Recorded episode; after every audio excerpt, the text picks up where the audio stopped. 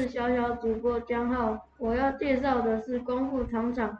光复糖厂是由一九一三年东塘制糖株式会社在花莲县寿丰乡设立花莲港制糖所。一九二一年在光复成立大和工厂。现今的光复糖厂来扩大制糖产量，以供当时的军资需求。然而在二次的世界大战时，这两处糖厂被美军轰炸而损毁，之后由台糖接手，逐渐修复并转型为现在大家所说的观光糖厂。